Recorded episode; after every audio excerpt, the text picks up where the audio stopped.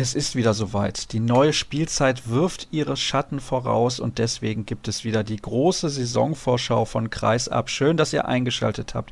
Und in diesem Jahr, das kann ich euch direkt versprechen, gibt es eine Besonderheit. Wir haben nicht nur 18 Experten für 18 Bundesligisten, sondern auch 18 Spielerstimmen und das freut mich ganz besonders, dass da einige ganz, ganz große Namen mit dabei sind. Und auch bei den kleinen Vereinen, wo ich mich vielleicht nicht so gut auskenne, habe ich die Gelegenheit genutzt, ein paar Spieler zu fragen zur vergangenen Saison, zu den Wechseln im Sommer zum neuen Kader, wie sie die freie Zeit verbracht haben und wie es vielleicht in der kommenden Spielzeit aussehen kann. Und deswegen möchte ich auch hier, weil ich weiß, jetzt hört ihr auf jeden Fall zu, zu Beginn der ersten Sendung, nochmal einen Appell loswerden, denn wenn ihr die Möglichkeit habt, uns irgendwie zu unterstützen, sei es im technischen Bereich, dass ihr uns mal irgendwie helfen könnt oder was Fotos angeht, dann könnt ihr uns da gerne eine E-Mail schreiben unter info@kreisab.de und dann gucken wir mal, vielleicht gibt es die Möglichkeit, nochmal was ganz anderes auf die Beine zu stellen. Also wir haben ganz, ganz viele Ideen und und dann wollen wir jetzt dann endlich mal über Handball sprechen und ich begrüße zunächst als Gast in der Sendung Fast nur Hessen als Expertin für die MT-Melsung, ehemals für die HNA tätig, Claudia Stehr. Hallo Claudia. Hallo Sascha, ich grüße dich. Wir sprechen, und das ist ja immer so, zunächst über die vergangene Saison, dann schauen wir, wer ist neu dabei, wer hat den Verein verlassen und was ist drin in der kommenden Spielzeit. Und zunächst sehe ich ja, Platz 7 war es bei der MT-Melsung, dann doch noch hinten raus, denn zwischendurch sah es gar nicht gut aus. Warum war das so? Ja, ja, wir haben ja zweimal miteinander gesprochen, nach der Saisonvorschau ziemlich zügig nochmal, weil die MT ja im vergangenen Jahr ja den Start in die Saison schlichtweg verschlafen hat. Da waren die beiden ersten Spiele gegen die beiden Aufsteiger, die beide überraschend verloren gegangen sind. Gegen Coburg und Erlangen war das damals. Und irgendwie sind sie da nicht mehr so richtig in Tritt gekommen. Und es hat sich so durch die ganze Hinrunde gezogen. Und eigentlich erst dann äh, nach dem Jahreswechsel äh, haben sie dann wieder so richtig angezogen. Woran das lag, boah, das ist eine gute Frage. Ich glaube, da rätselt man heute in Melsungen immer noch so ein bisschen drüber. Also Sie haben mittlerweile keine wirkliche Erklärung dafür gefunden. Ich meine, du hast gerade den Saisonstart natürlich schon angesprochen. Du kannst, denke ich, durchaus gegen diese Erlanger Mannschaft vielleicht mal verlieren, gegen Coburg natürlich nicht. Genau, also so sehe ich das eigentlich auch und das hat so einen richtigen Knacks am Anfang gegeben. Also plötzlich wusste keiner mehr so genau, was ist jetzt eigentlich passiert. Die Vorbereitung ist super gelaufen und jetzt auf einmal verlieren wir die ersten beiden Saisonspiele. Ja, woran liegt's? Ja, und dann will jeder alles noch besser machen. Dabei überzieht man dann vielleicht ein bisschen und ja, das, das hat alles irgendwie nicht so richtig zusammengepasst und hat sich dann in so eine Spirale entwickelt aus der es ganz schwer war, wieder rauszukommen. Und das ist dann halt erst in der Rückserie dann richtig gelungen. Was ich relativ bemerkenswert finde, zumindest wirkte es so nach außen. Ich meine, wir sind ja nicht alle in Kassel bzw. Melsungen vor Ort. Man ist sehr ruhig geblieben bei der MT. Ja, also das ist man, das hatte ich ja damals auch schon zu dir gesagt, weil man hat das schon analysiert, was da passiert ist und man hat sicherlich auch mehrfach zusammengesessen und da Gespräche geführt und alles Mögliche versucht, aber man ist ruhig geblieben. Ja, eben auch, weil die Erklärung jetzt nicht war, dass man eine schlechte Vorbereitung gemacht hat oder dass man schlechte Spieler hat oder dass man einen schlechten Trainer hat, sondern ja, man hat immer wieder nach den Gründen gesucht, die hat man nicht gefunden. Also nicht gefunden, also man konnte sich dann irgendwie schon erklären, was da los war, aber das waren jetzt keine Gründe, um irgendwie einen Trainer zu entlassen oder, oder plötzlich auf dem Transfermarkt nochmal wild tätig zu werden, sondern man hat sich das genau angeguckt, was da los war und ist zu dem Entschluss gekommen, nee, wenn wir hier die Ruhe bewahren und einfach weitermachen, dann kommt das auch wieder hin und wenn man dann sieht, wie es weitergegangen ist, dann ja, haben wir alles richtig gemacht. In der Tat, das war auf jeden Fall nochmal eine sehr, sehr starke Rückrunde mit einer Riesenserie, die man hinten raus hingelegt hat. Platz 7, wie gesagt, ist absolut in Ordnung, wenn man in Betracht zieht, wo die Mannschaft ja, sagen wir mal so, im Herbst stand in der Tabelle und da gibt es ja einige andere Mannschaften, die hätten sicherlich gerne mit der MT getauscht, was diesen Saisonverlauf angeht. Ich glaube, da sind wir uns alle einig. Schauen wir mal auf die Personalien und vor allem zunächst mal natürlich die Spieler, die den Club verlassen haben. Momerinic ist zu den Rhein-Neckar-Löwen gegangen, Patrick Fahlgren zurück in seine schwedische Heimat, René Vilatzen spielt jetzt bei Aarhus in Dänemark, Johannes Selin spielt beim HCR lang, dann haben wir noch Nenad Vukovic und Svetislav Verkic, die ebenfalls die MT verlassen haben. Ich habe gegen Ende der Saison nochmal mit Johannes Selin gesprochen. Der hat ja auch da ganz offen zugegeben, eigentlich wäre ich ja gerne in Melsungen geblieben, aber irgendwie hat er sich ein bisschen verzockt.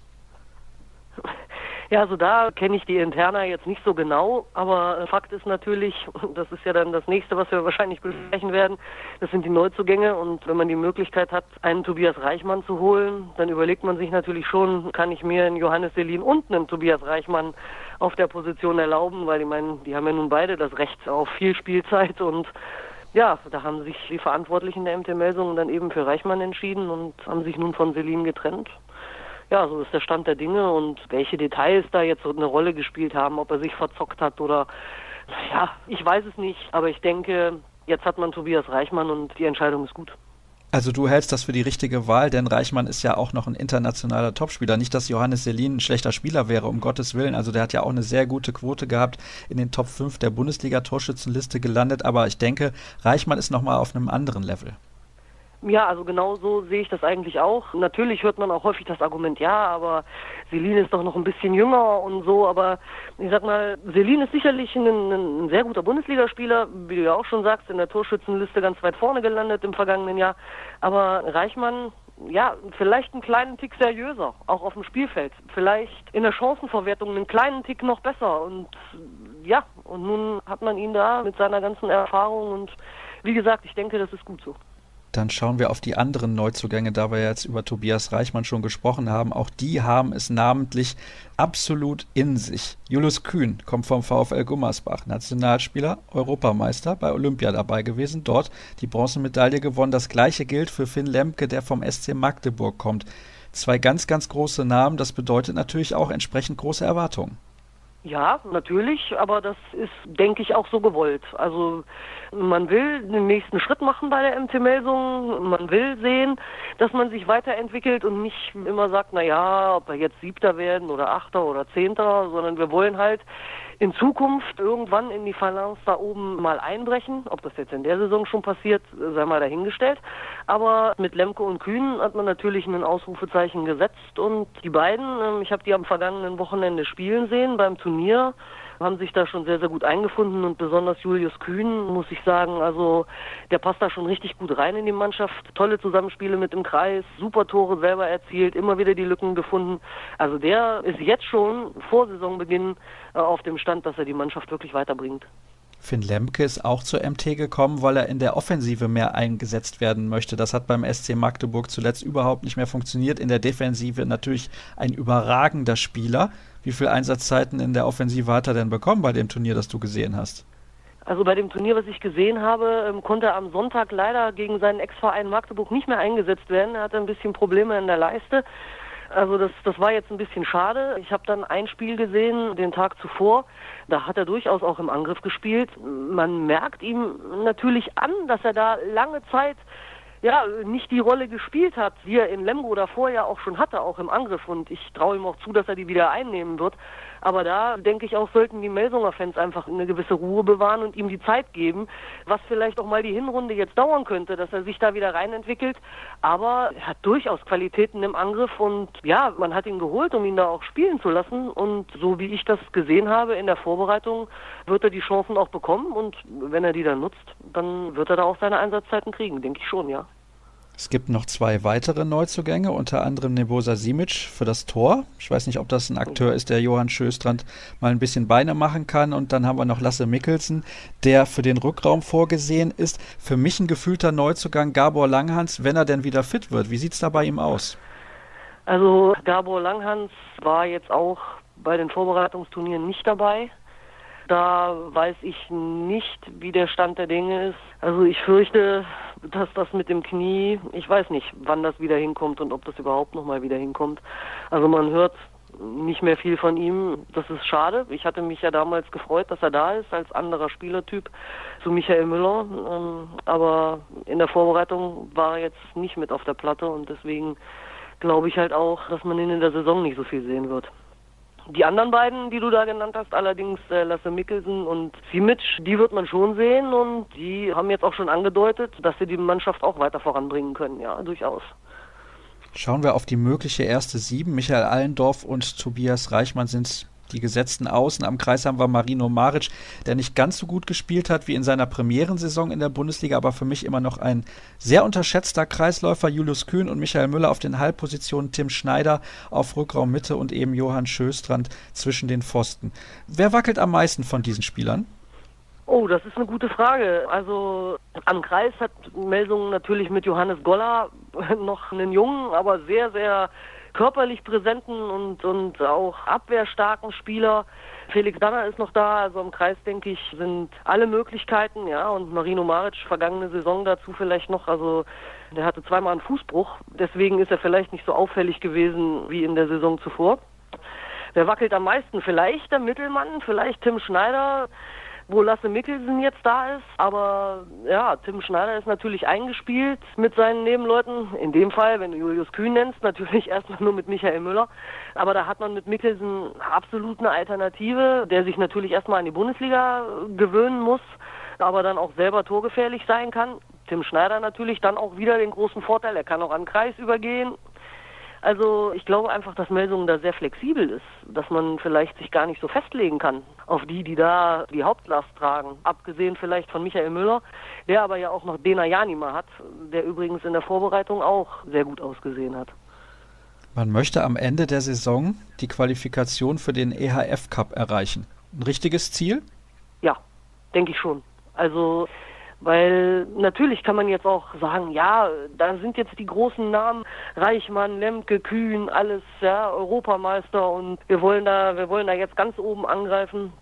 Aber ob das alles so schnell funktioniert und ob da gleich in den ersten Wochen und Monaten jedes Rädchen ineinander greift, das kann man natürlich so gar nicht sagen. Und deswegen finde ich das in Ordnung, weil, sind wir ganz ehrlich, an die großen drei ranzukommen, das haben andere in den vergangenen Jahren auch schon immer wieder versucht. Das war Berlin, das war Magdeburg, die jetzt das auch natürlich wieder versuchen wollen. Hannover hat sich verstärkt. Also Göppingen will wahrscheinlich auch nicht nochmal da landen, wo sie in der vergangenen Saison gelandet sind. Also das sind alles Sachen, ja, so einfach ist das nicht, ganz oben zu landen, äh, Namen hin oder her. Und deswegen denke ich zu sagen, okay, wir würden gerne da landen, wo ich ja letztes Jahr auch schon gern gesehen hätte. Sagen wir mal, der, der vierte Platz, der ja definitiv für den ERF-Pokal berechtigt, dahin anzugreifen, das wird schon schwer genug werden. Und dann kommt es halt drauf an. Habe ich mal so einen Lauf wie jetzt in der Rückrunde, super, dann geht vielleicht mal ein Tick mehr, strauchelt vielleicht mal einer von den Großen, geht vielleicht ein Tick mehr, ziehen die aber durch, was sie können, ja gut, dann muss man eben sich zur Wehr setzen gegen Mannschaften wie Magdeburg oder Berlin, um dann da eben auf diesen Plätzen zu landen. Und wie gesagt, also die Bundesliga ist da in dem Gebiet ziemlich ausgeglichen.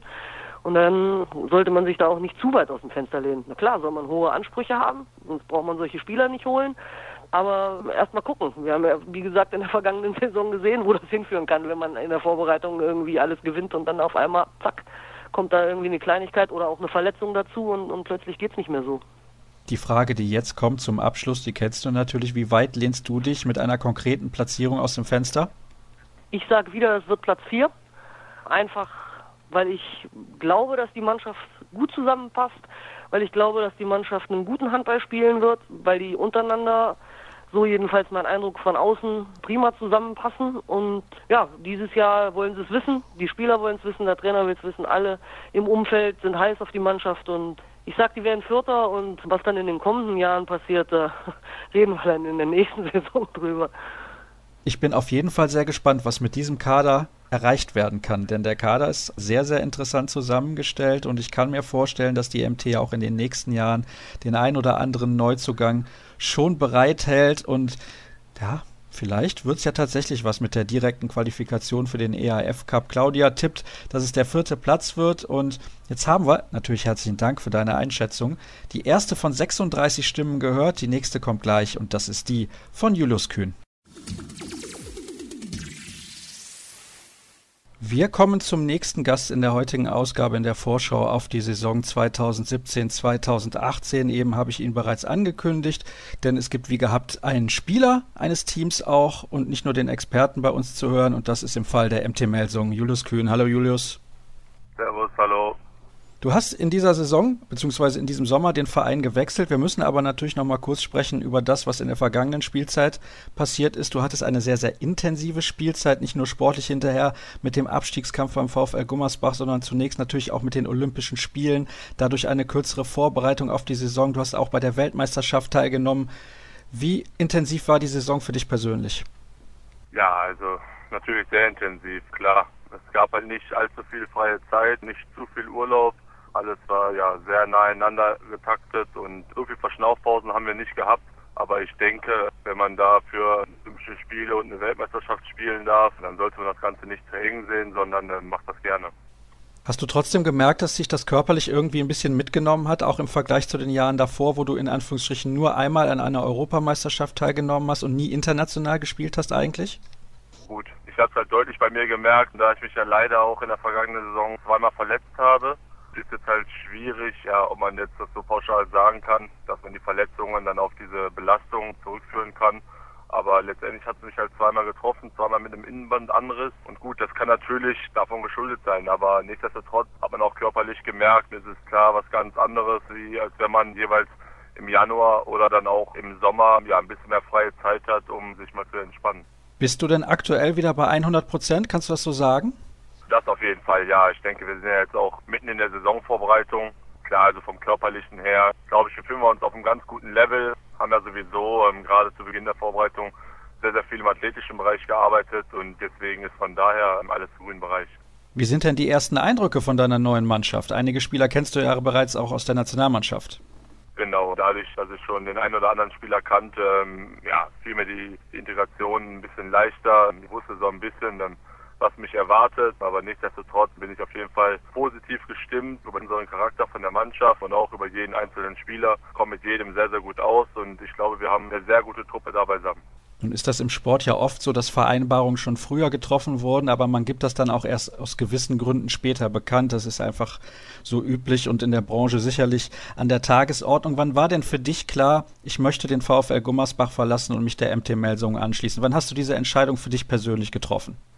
Klar, die Gespräche ähm, haben mit einigen Vereinen schon im letzten Jahr, im November, Dezember begonnen. Aber für mich, so den Entschluss habe ich letztendlich im Januar gefasst, wo ich mir dann gesagt habe, gut, ich glaube jetzt beim VfL, da sah es natürlich auch sehr, sehr gut aus. Also für meine persönliche Situation, da ich da viele Spielanteile bekommen habe, in der Führungsrolle war und ja, ganz klar ähm, da auch auf jeden Fall gefördert worden bin. Aber nichtsdestotrotz waren natürlich meine Ambitionen andere, wollte lieber oben mitspielen in der Liga vielleicht auch mal im internationalen Bereich. Und diese Situation sah ich jetzt unbedingt dann beim VfL Gummersbach nicht als gegeben und habe mir deswegen gesagt, ja, wenn du noch den nächsten Schritt machen möchtest, dann musst du jetzt zu einem neuen Verein wechseln.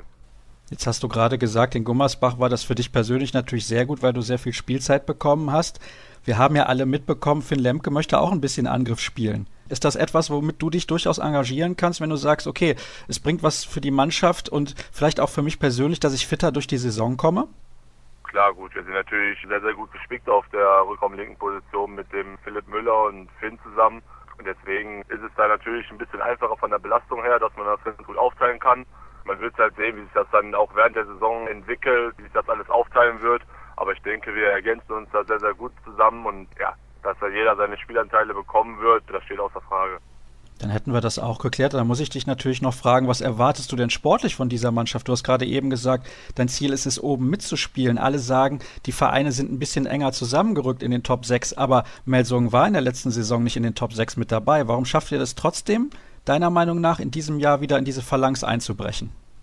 Gut, ich denke, klar, momentan wird viel über uns, glaube ich, auch gesprochen weil ich denke, gut, wenn man sieht, was da ja im Sommer passiert ist in Melsungen, was die Transfers angeht, dann sieht das schon sehr, sehr vielversprechend aus. Aber nichtsdestotrotz muss man das auch erstmal auf die Platte bringen, würde ich sagen. Und da müssen wir uns jetzt erstmal noch ein bisschen finden als Mannschaft. Aber von der Vorbereitung her sah es sehr, sehr gut aus. Und deswegen bin ich auf jeden Fall sehr, sehr optimistisch, dass wir auf jeden Fall oben mit angreifen können. Und klar, meiner Meinung nach sieht es auch so aus, dass es oben ja auch an der Spitze hin ein bisschen enger wird, dass alles ein bisschen ausgeglichener wird und da darf man sich nicht viele Patzer erlauben, um wirklich oben dann mithalten zu können. Aber ich glaube, dass wir mit Melsungen da auch gute Chancen haben. Klar, wenn man mal guckt, in der letzten Saison ist die MT nur Siebter geworden, aber ich glaube, das war auch dem schwachen Start geschuldet. Wenn man alleine sieht, in der Rückrunde haben sie, glaube ich, ja eine Serie hingelegt von 19 zu 3 Punkten und ich glaube, das lässt darauf hoffen, dass wir ja jetzt genau in der Saison dann so weitermachen, um dann direkt von Anfang an oben dabei zu bleiben.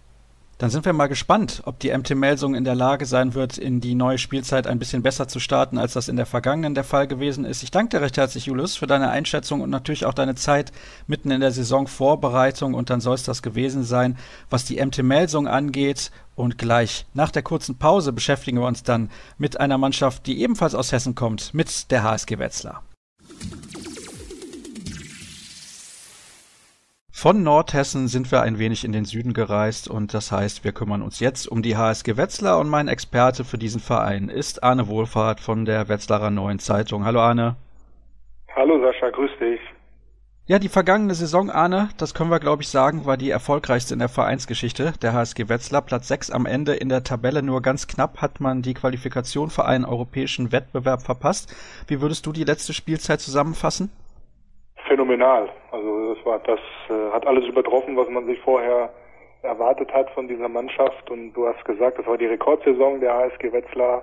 41 Punkte, Platz 6, so gut hat noch nie eine Mannschaft der HSG abgeschnitten und äh, von daher überragend. Vor allem darf man nicht vergessen, man hat im Sommer 2016 mit Andreas Wolf und Steffen Feeth nicht irgendwelche Spieler verloren.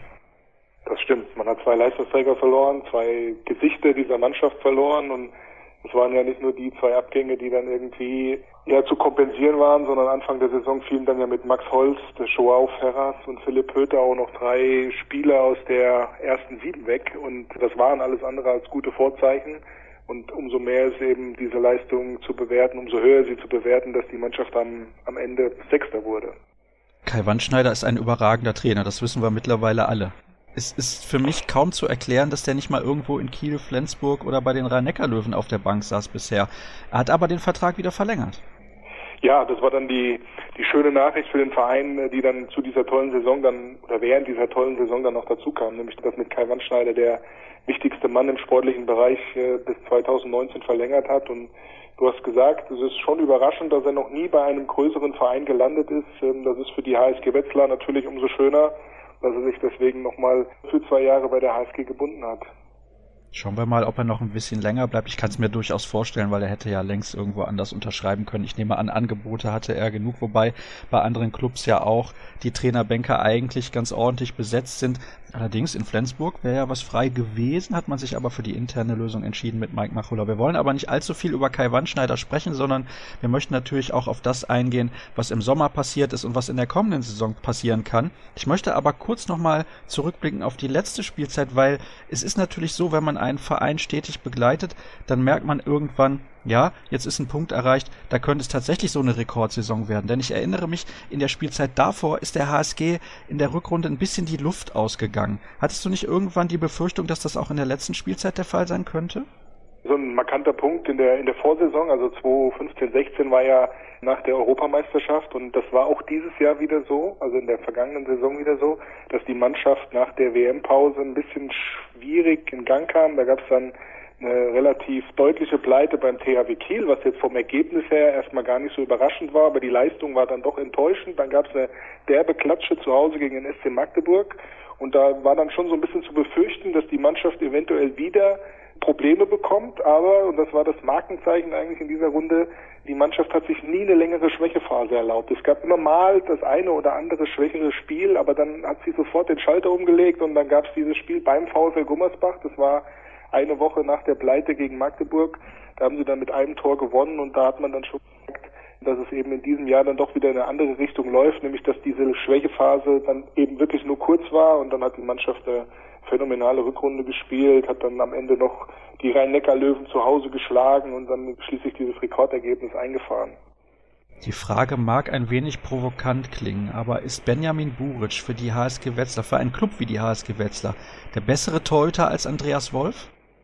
Ich weiß nicht, ob es der bessere war. Man darf ja Andi Wolf auch nie vergessen, was er für die HSG Wetzlar geleistet hat. Er war ein überragender Faktor auch in den, in den Jahren davor, aber Benjamin Buric ist ein anderer Torwart und er ist ein anderer Typ. Und es mag sein, dass zur HSG Wetzlar ein Benjamin Buric besser passt, weil er nicht so sehr polarisiert. Andi Wolf hat ja dann schon auch hier und da seine markanten Sprüche. Er ist ein Typ, der unheimlich viel darstellt, der aber vielleicht auch manchmal nicht ganz so leicht zu handeln ist. Da ist Benjamin Buric ganz anders. Er ist viel ruhiger, introvertierter und er steht leistungsmäßig einem Andy Wolf natürlich in nichts nach. Von daher kann man schon sagen, dass er zur HSG Wetzlar vielleicht besser passt, aber ich möchte in keiner Weise das, was Andi Wolf für die HSG Wetzlar geleistet hat, schmälern. Buric ist aber ganz klar der Faktor gewesen in der vergangenen Saison, weil er ganz viele Spiele und ganz viele Punkte für die HSG Wetzlar gewonnen hat. Die HSG muss einen verdammt guten Torwarttrainer haben.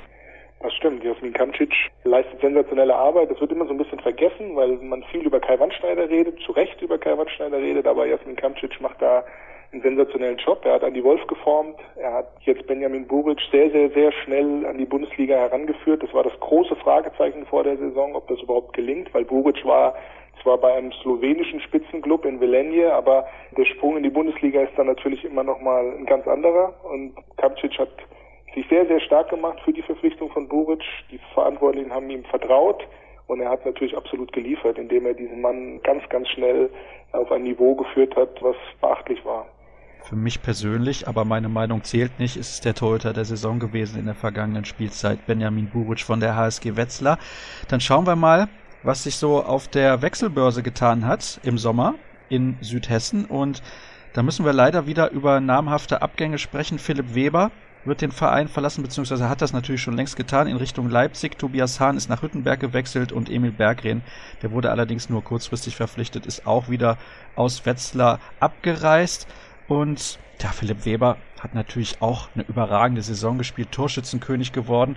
Leider nur ein Jahr in Wetzlar.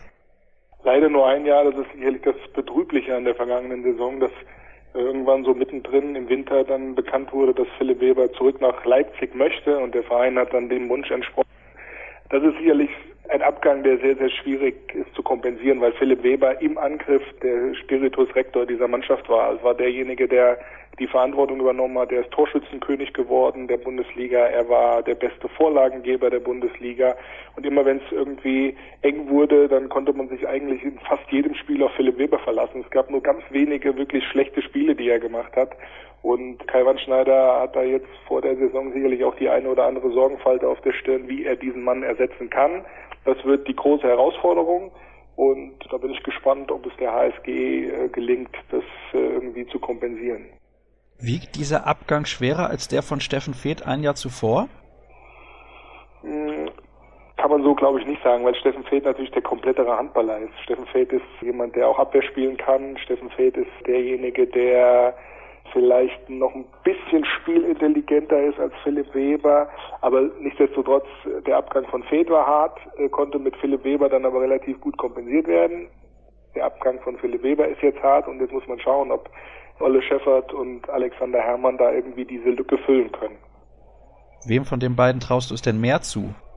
Olle Scheffert hat jetzt einen schwierigen Start gehabt bei der HSG, weil er sofort ausgefallen ist. Er hat eine Weisheitszahnentzündung jetzt beim ersten Vorbereitungsturnier beim Lindencup überhaupt nicht dabei. Von daher kann ich zu diesem Spieler ganz, ganz wenig sagen. Alexander Herrmann kennen wir aus der Bundesliga, ist sicherlich jemand, der an guten Tagen schon auch ein beachtliches Niveau erreichen kann. Auch ein Spieler, der in der Deckung äh, eingesetzt werden kann. Ich glaube, dass jetzt gerade am Anfang der Saison einfach diese Verantwortung auf mehrere Schultern übertragen werden muss. Mit Joao Ferras ist ja wieder einer für den rechten Rückraum zurück, der sicherlich da, wenn er wieder in seine Topform kommt, Akzente setzen kann. Von Philipp Pöter, der ja jetzt wieder fit ist und der jetzt wieder die Saisonvorbereitung voll durchgezogen hat, kann sicherlich noch ein bisschen mehr kommen. Also ich glaube, dass man jetzt nicht von Alexander Herrmann oder auch nicht von Olle Scheffert erwarten kann, dass sie sofort in diese Bresche reinspringen, dass sie sofort diese Lücke füllen. Ich glaube, dass die HSG äh, das erstmal auf mehrere Spieler verteilen muss, die einfach mehr Torgefahr aus dem Rückraum erzielen müssen. Das ist auch etwas, das mir aufgefallen ist, wenn ich mir den Kader der HSG mal so anschaue. Trotz der namhaften Abgänge in den letzten Jahren ist die Mannschaft aus meiner Sicht ausgewogener zusammengestellt als in der Vergangenheit. Gibst du mir da recht mit dieser These? Das stimmt. Also es gibt jetzt viele Spieler, die da äh, gute Leistungen gebracht haben. Man darf das jetzt in der vergangenen Saison nicht nur auf Philipp Weber äh, konzentrieren, diese gute Leistung, sondern da gibt es natürlich einen Janik Kohlbacher am Kreis. Da gab es auf Außen mit Kaspar Quist, Christian Björnsen eine, eine hervorragend funktionierende Flügelzange, die auch nach wie vor vorhanden ist. Auf Mitte mit Philipp Pöter, Philipp Mikolowski hat man zwei ganz unterschiedliche Spielmachertypen. Also die HSG hat einen guten Kader, der, der tatsächlich gegenüber den Jahren zuvor sicherlich in der Breite noch besser aufgestellt ist. Muss man sich trotzdem ein wenig Gedanken machen, wenn der beste Torschütze, der im Kader steht, noch im Kader steht, denn Philipp Weber hat ja wie gesagt den Verein verlassen, ein Kreisläufer ist?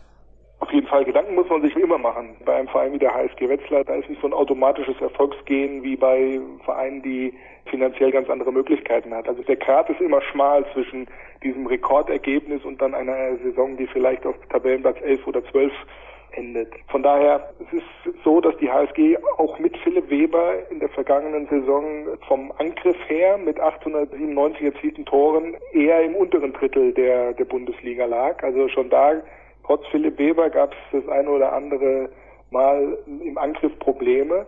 Und von daher muss man gucken, weil es war jetzt der Linden Cup, das war so der erste Härtetest, da hat die Mannschaft zum Beispiel gegen den Bergischen HC verloren, da hat sie gegen Leipzig relativ deutlich verloren.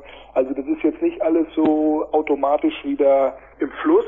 Die Mannschaft muss an sich arbeiten, sie muss gucken, dass sie, dass sie in Gang kommt. Ich habe jetzt wenig Bedenken, dass die Mannschaft irgendwie abrutscht und in den Abstiegskampf hineingerät, aber die Saison geht wieder bei Null los und ich bin gespannt, wie lange, wie lange das Team braucht, um wieder in die Form zu kommen der vergangenen Saison. Ich bin ja nach wie vor der Meinung, dass Testspiele nicht so sonderlich viel aussagen über die Qualität einer Mannschaft, es sei denn, man wird komplett abgeschossen, aber man weiß auch nicht, wie viel haben die am Tag vorher trainiert, wie intensiv war die Vorbereitung zu diesem Zeitpunkt und so weiter und so fort.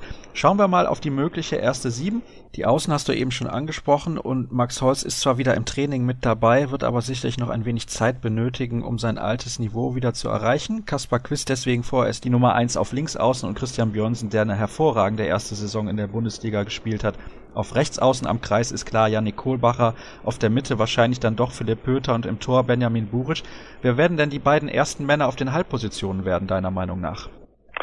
Also ich glaube, dass Alexander Herrmann erstmal auf halb links gesetzt ist, weil er einfach schneller fit ist als Olle Scheffert und dementsprechend auch, glaube ich, weniger Anpassungszeit benötigt. Auf halb rechts ist es sicherlich ein offenes Rennen. Da ist Stefan Chabor, der ist ja nachverpflichtet worden in der vergangenen Saison und Joao Ferras.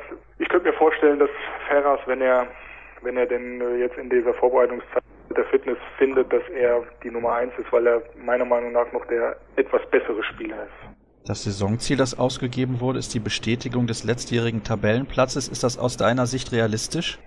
Nein, das ist meiner Meinung nach nicht realistisch. Ich weiß auch nicht, ob das das Ziel tatsächlich des Vereins ist. Also Kai Wandschneider spricht immer erstmal vom Klassenerhalt. Das wird ihm immer so ein bisschen als Understatement ausgelegt. Klingt natürlich auch erstmal ein bisschen komisch, wenn man als Tabellensechster dann davon spricht, den Klassenerhalt zu schaffen.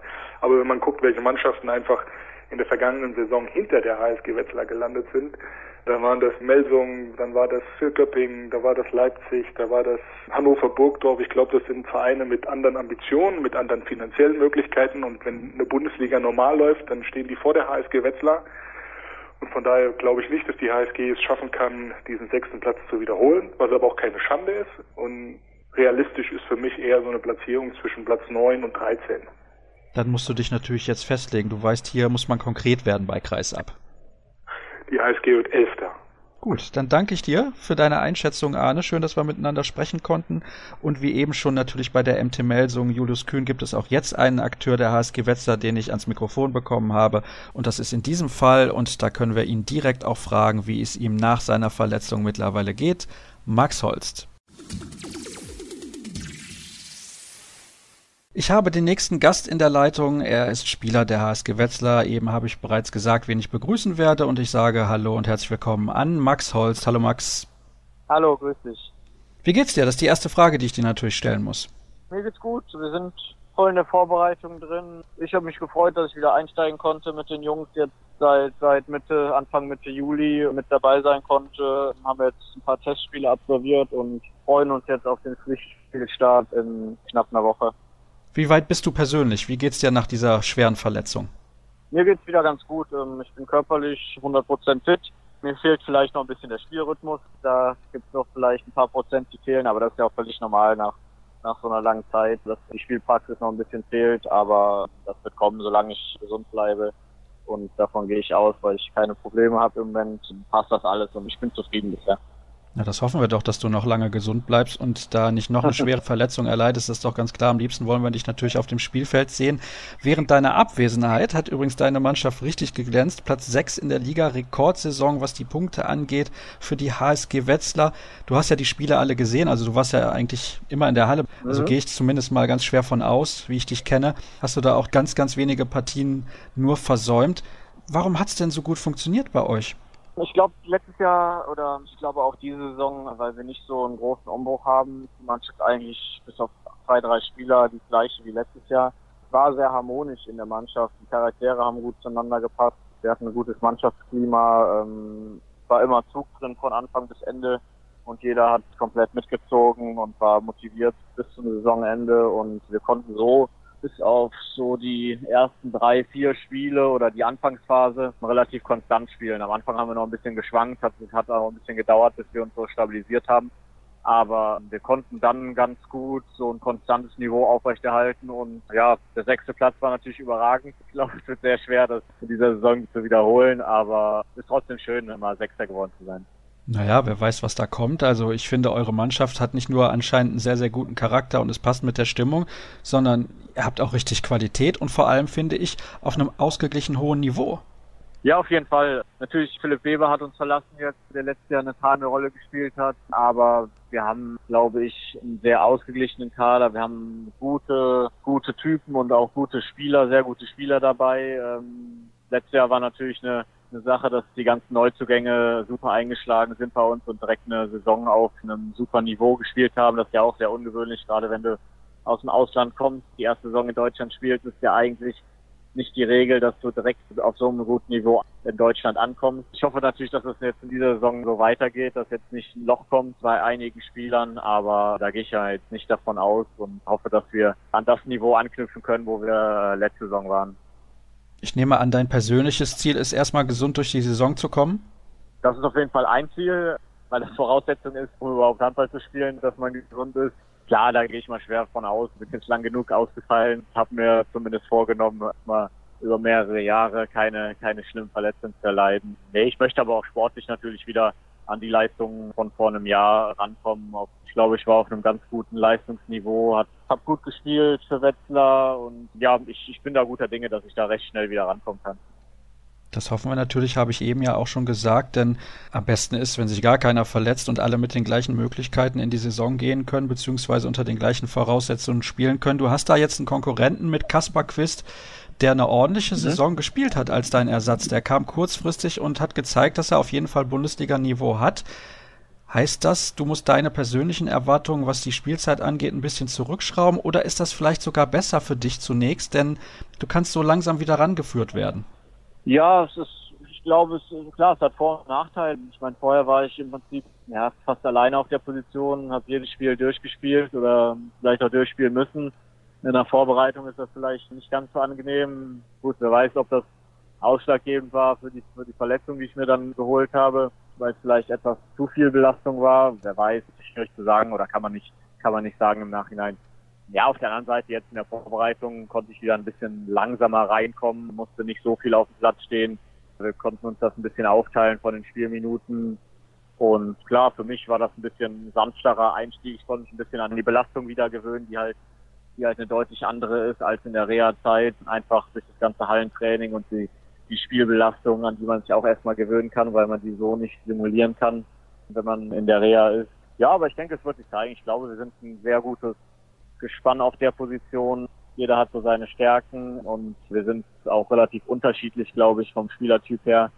Und ich glaube, dass wir da eine gute Saison zusammen spielen können passt ja irgendwie ins Bild, diese Ausgeglichenheit und dass man sich ergänzt, wenn man mal auf euren Kader schaut. Und ja, du hast es schon angedeutet, Platz 6 ist natürlich sehr, sehr schwer zu wiederholen. Was glaubst du, ist drin für eure Mannschaft? Ja, ich glaube, es wäre vermessen zu sagen, wir wollen wieder Sechster werden. Das wäre, glaube ich, ein bisschen hochgegriffen. Auch ich denke, so vorausgesetzt natürlich, wie du schon gesagt hast, alle Spieler bleiben gesund oder ähm, zumindest, zumindest die, die viel Verantwortung tragen müssen in der Mannschaft dass die die Hauptzeit der Saison gesund bleiben, weil sonst kann es immer ganz schnell gehen. Du kannst immer ganz schnell reinrutschen. Haben letztes Jahr auch ein paar Mannschaften erlebt, die lange kämpfen mussten, um nicht unten reinzurutschen. Ja, ich denke irgendwas zwischen acht und zwölf ist realistisch für uns Wo es dann genau rausgeht am Ende der Tabelle, da, da spielen viele Faktoren eine Rolle. Kommt immer darauf an, wie die Mannschaften, die eigentlich in der letzten Saison hätten vor uns stehen müssen, vom Etat und vom Potenzial her. Die haben letzte Saison ein bisschen geschwächelt. Dadurch hatten wir die Möglichkeit, relativ souverän auch den sechsten Platz zu holen. Mal gucken, wie die halt auch drauf sind und ob die in der Lage sind, ihr Potenzial auf Platz zu kriegen. Und dann werden wir sehen. Aber ich denke, irgendwas um Platz 10, 10 herum wäre schon ganz gut für uns. Das ist übrigens ein Grund, warum ich so, ich sag's so salopp, unglaublich Bock habe auf diese neue Saison. Wetzlar, Erlangen, Göppingen, Hannover, Leipzig, davor wahrscheinlich so Mannschaften wie Melsung, Magdeburg, Berlin möchte oben angreifen. Also ich glaube, wir haben ein super enges Leistungsniveau in der kommenden Spielzeit und darauf freue ich mich unglaublich. Und ich denke, die HSG Wetzlar und ich hoffe auch du persönlich wirst wieder deinen Teil dazu beitragen. Und vielen Dank für deine Zeit, Max. Und jetzt machen wir noch eine kurze Pause, bevor es dann um den letzten Verein in der heutigen Ausgabe fast nur Hessen geht. Und das sind die Rhein-Neckar-Löwen. Eine Mannschaft haben wir noch in unserer heutigen Vorschau-Sendung, fast nur Hessen. Nach der MT Melsungen und der HSG Wetzlar sprechen wir jetzt über den deutschen Meister, über die Rhein-Neckar-Löwen und das tue ich mit Marc Stevermühr vom Mannheimer Morgen. Hallo, grüß dich. Hallo, ich grüße dich. Ja, ich gucke mir das nochmal so an hier, ein bisschen die Zahlen und die Statistiken der vergangenen Saison. Die SG Flensburg-Handewitt war ja lange Tabellenführer und dann kamen irgendwann die Rhein-Neckar-Löwen und haben zum Saisonende einen super Spurt nochmal hingelegt, um wieder deutscher Meister zu werden. Wir haben zu Ende der vergangenen Spielzeit da schon drüber gesprochen, da hast du gesagt, du hast es ihnen durchaus zugetraut. Vielleicht kannst du noch mal ein bisschen die vergangene Spielzeit Revue passieren lassen. Ja, grundsätzlich Rhein-Neckar-Löwen wieder eine überragende Saison gespielt. Der Schlüssel war sicherlich, wenn man auch die vorletzte Saison noch dazu nimmt, dass man jetzt zwei Jahre lang kein Spiel verloren hat gegen eine Mannschaft, die schlechter ist als Top 6. Letzte Saison haben wir gegen Ende dann den Wetzlar verloren, da war die Saison aber entschieden, das klammer ich mal aus. Wenn man diese Spiele alle gewinnt, sich keinen Ausrutscher leistet, hat man schon viel gewonnen. Und wenn wir dann die letzte Saison zusammenfassen, ich habe es beim letzten Mal schon gesagt, in den entscheidenden Spielen großartige Trainerleistung von Nikola Jakobsen bei den Spielen in Kiel, beim Spiel in Flensburg. Und am Ende dann auch, finde ich, hat sich gezeigt, dass die Löwen ein Jahr vorher Meister geworden waren und dieses Wissen, diese Sicherheit dann auch mitgenommen haben. Man sagt ja immer, wenn man einmal Meister geworden ist, wird es einfacher. Und genauso ist es gegen Ende der letzten Saison auch gekommen. Woher kommt denn dann diese, ja, diese Fähigkeit in den entscheidenden Spielen auf den Punkt da zu sein? Denn jahrelang hat man immer ein bisschen die Rhein-Neckar-Löwen müde belächelt, weil sie zum Beispiel im DAB-Pokal-Final vor nicht den Titel holen konnten. Woher kommt das jetzt auf einmal? Ja, ich denke, dass Nikola Jakobsen da einen großen Teil zu beigetragen hat. Der hat als Spieler selbst viele Titel gewonnen ist dann mit Aalborg auch Meister geworden. Der lebt das vor. Der, der redet ja auch, das war zum Beispiel unter Gutmundsson noch ein bisschen anders. Da hat man immer nur gesagt, ja, wir gucken mal und die anderen sind die Favoriten. Und Nikolai hat durchaus schon früh in der letzten und auch in der vorletzten Saison davon gesprochen, dass man Meister werden will, Meister werden wird vielleicht sogar. Und ich glaube, dass das auch auf diese Mannschaft abfärbt dann. Gleichzeitig muss man natürlich sagen, ein entscheidender Faktor aus meiner Sicht ist auch, dass man größtenteils in der Champions League sagt, ja, das ist für uns einfach nicht so wichtig und man gibt das auch offen zu. Ja, ist ja auch richtig. Also es wird auch, ich habe mit Nikolai letzte Woche lange schon über Champions League gesprochen. Das wird in der nächsten Saison wieder so sein. Man wird viele Spieler, viele Stammspieler schon in der Champions League. Es wird durch den neuen Fernsehvertrag, wo die Löwen große Probleme ja auch haben, ihre Spiele unterzubringen in der SAP Arena, wird es häufiger zu der Konstellation kommen, dass man donnerstags Bundesliga spielt und samstags Champions League. Und da wird Nikolai es wieder so machen, dass man sich voll auf den Donnerstag fokussiert und am Samstag wird zum Großteil die in Anführungsstrichen zweite Garde spielen. Ich muss mit dir über Andy Schmid sprechen. Ich liebe ja solche Spieler. Ja, Spieler, für die man auch als Journalist am liebsten Eintrittsgeld bezahlen würde, weil der so herausragend schön Handball spielt. Hatte dann nochmal die Gelegenheit bei dem Länderspiel der deutschen Mannschaft gegen die Schweiz Ende der vergangenen Saison in Bremen ihn direkt von der Seitenlinie wirklich bewundern zu dürfen. Der ist jetzt schon wieder zum Spieler der Saison gewählt worden, weil er auch, finde ich, nochmal dazugelernt hat. Er hat diese Dimension dazu bekommen, als Linksaußen zu verteidigen und dann in der zweiten Welle nochmal ganz, ganz wichtige Entscheidungen zu treffen. Wissen wir überhaupt so einen Spieler richtig zu schätzen? Weil mit der Nationalmannschaft erreicht er nichts. Aber ich finde, der ist so herausragend gut und irgendwie habe ich das Gefühl, dass das fast sogar noch untergeht. Ja, für die Löwen ist es ja gut, dass er keine starke Nationalmannschaft hat und jedes Jahr nicht bei EM und WM dabei ist. Das sagt er auch selbst, dass ihm das natürlich hilft, wenn er im Januar die Beine hochlegen kann. Die neue Dimension, wo er übrigens auf rechts, nicht auf links außen verteidigt Entschuldigung. Hat. Ist ja auch ein Schachzug von Nikolai wieder gewesen, wo ich halt sage, er entwickelt diese Mannschaft immer und immer wieder weiter. Das ist ja eigentlich brutal schwer, weil diese Mannschaft ist ja schon Weltklasse und ist schon Meister geworden und er verändert wieder was und es wird wieder besser und es kommt wieder eine Kleinigkeit dazu. Also deswegen, äh, auch bei Andi Schmid hängt auch viel mit Nikolai zusammen. Die Frage, die sich stellt, ist natürlich, wie lange macht das Nikolai Jakobsen noch bei den Rhein-Neckar-Löwen? Denn er hat jetzt auch die dänische Nationalmannschaft übernommen und diese Doppelfunktion halte ich für sehr, sehr kritisch. Gerade wenn man so ein Trainer ist wie Jakobsen, der das so lebt, diesen Sport. Ja, das wird man jetzt sicherlich mal abwarten müssen, weil ich bin auch kein großer Freund der Doppelbelastung. Er hat sich aber wohl in Dänemark, so hat er das erklärt, einen sehr, sehr, sehr starken Co-Trainer dazu geholt, der auch alles macht, was vor Ort und außerhalb der Länderspielwochen ist. Das muss man mal abwarten, ob es dann auch wirklich so kommt. Aber Nikolai hat ja auch den Dänen ganz klar signalisiert, dass er es nur so macht, dass er zu 100 Prozent auch weiterhin für die Löwen da sein kann. Und sonst hätte er es auch nicht gemacht für die Dänen. Und ich glaube auch, dass es so kommen wird, weil Nikolai wirklich zu seinem Wort steht und auch sich unheimlich mit diesem Club identifiziert und sich unheimlich viele Gedanken macht. Nicht nur über die Mannschaft, über die Spieler, über Taktik, sondern über den gesamten Verein. Und ich glaube, da wird nichts ins Schleifen geraten.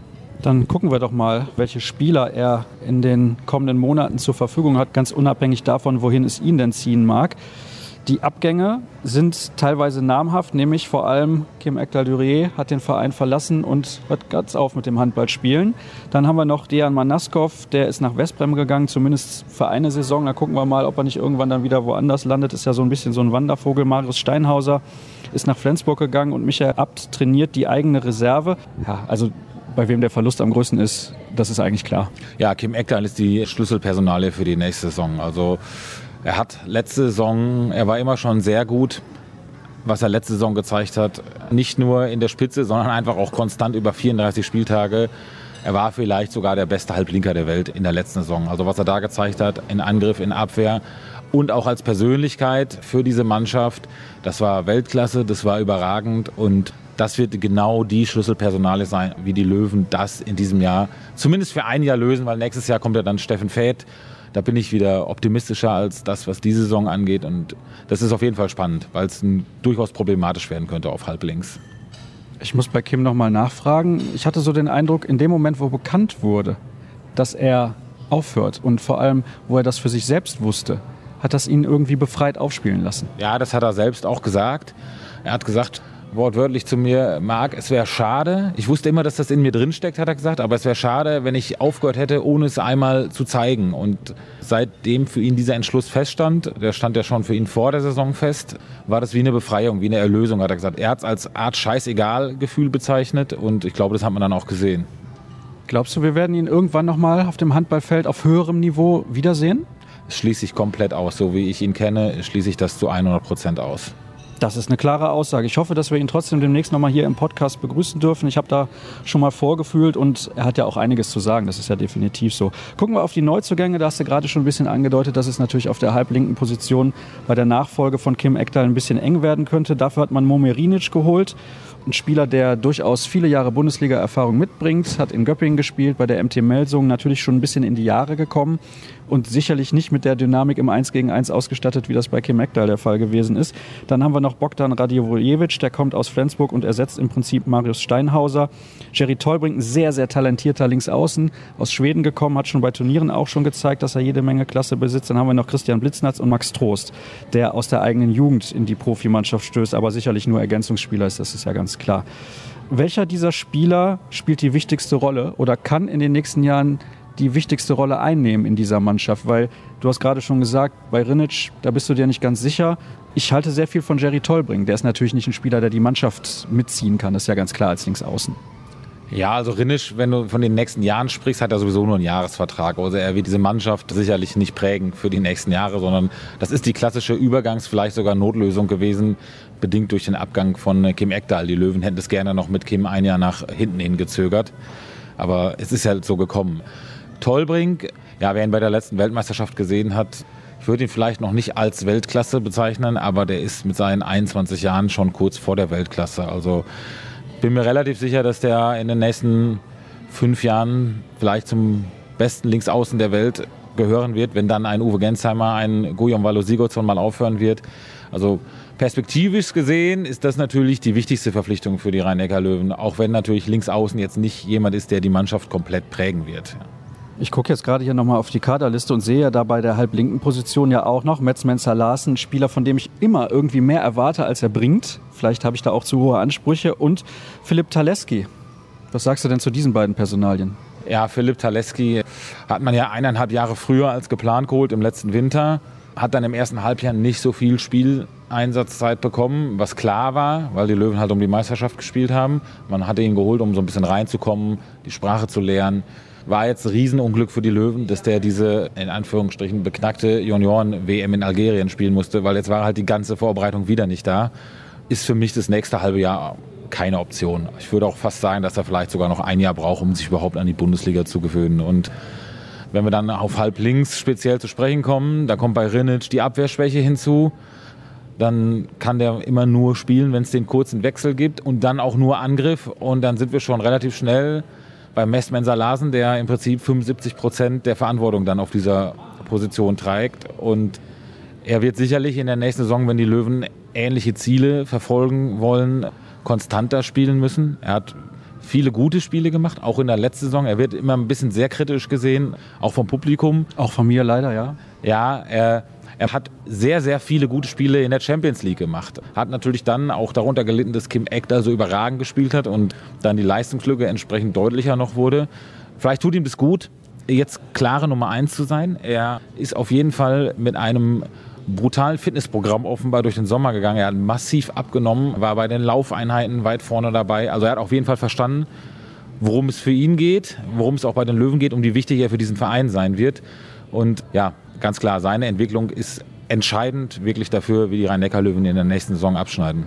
Schauen wir auf die mögliche erste Sieben auf den Außenpositionen. Gudjon Waller Sigurdsson und Patrick Grötzky. Das ist absolute Spitzenklasse in der Bundesliga, müssen wir nicht drüber sprechen. Andi Schmid im Rückraum sowieso gesetzt. Alexander Pettersson auf der halbrechten Position. Michael Appelgren im Tor und Henrik Pekeler am Kreis. Da ist so die Glanzzeit von Raphael Baena sehr schnell zu Ende gegangen. Im ersten Jahr noch überragend gespielt und im zweiten Jahr aber natürlich auch mit der Entwicklung von Pekela nochmal dazu. Auch in der Offensive war klar, dass da Baena jetzt nicht über Jahre hinweg dominieren würde. Ja, und dann eben die halblinke Position, da sehe ich Metz Menzer Larsen, hast du ja auch gerade schon gesagt, im Vorteil gegenüber allen anderen Akteuren, ist eine saugute Truppe. Ja, ist eine super gute Mannschaft, ja, mit dem meiner Meinung nach besten Trainer in der ganzen Bundesliga. Und entsprechend traue ich der Mannschaft auch wieder viel zu. Immer versehen mit dem kleinen Fragezeichen halb links. Dann kommen wir so langsam aber sicher zur Einschätzung. Also Platz 1 in der Vorsaison. Ziel ist, erfolgreichen Handball spielen und den Kampf um die Meisterschaft möglichst lange offen halten. Ist das realistisch? Ja, ich denke, dass es keine Übermannschaft in dieser Saison gibt, wie wir das vor fünf Jahren mit Kiel noch hatten. Und wenn man jetzt mal nur die großen drei erstmal nimmt, dann finde ich, da hat jeder so sein Problemchen zu tragen. Man hat den Trainerwechsel in Flensburg.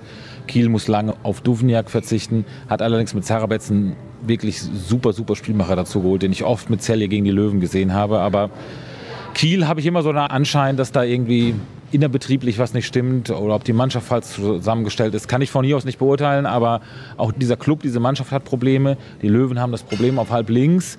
Insofern hat jeder so sein Päckchen zu tragen und dann würde ich sogar sagen, dass es dieses Jahr auch drei Mannschaften gibt, die da oben wirklich noch mit ranrücken können, dass man vielleicht sogar dieses Jahr zehn Minuspunkte haben kann, um Meister zu werden. Melsungen, Magdeburg und ich traue Berlin sehr, sehr viel zu in der nächsten Saison auch. Dann kommen wir zu deinem Tipp und du weißt, ich kann nicht leben mit so Platz 1 bis 3. Ein bisschen konkreter dieses Mal, Marc. Ja gut, ich habe ja letztes Jahr Platz 1 gesagt. Deswegen sage ich dieses Jahr Platz 3, wenn die Rhein-Neckar-Löwen mit einem Messmenser Larsen in der Verfassung spielen, die man häufig von ihm in der Champions League gesehen hat. Gelingt es nicht, werden die Füchse Berlin an den Löwen vorbeiziehen und die Löwen werden Vierter. Okay, das ist eine interessante Aussage, haben wir mitgenommen und mal gucken, was gleich der Gast, also der Spieler der Rhein-Neckar-Löwen zu sagen hat zu dieser These, mit dem ich gleich noch sprechen werde zum Abschluss der heutigen Sendung und das ist Patrick Grötzky. Er ist der letzte Gast in der heutigen Sendung. Der Rechtsaußen der Rhein-Neckar-Löwen ist bei mir, Patrick Krötzky. Erstmal herzlich willkommen. Hallo. Ja, wir wollen natürlich noch mal ganz kurz zurückschauen auf die letzte Spielzeit, wie ich das mit den Experten auch schon gemacht habe und würde gerne von dir noch eine kurze Einschätzung haben zu einer Saison, die für euch verdammt erfolgreich war.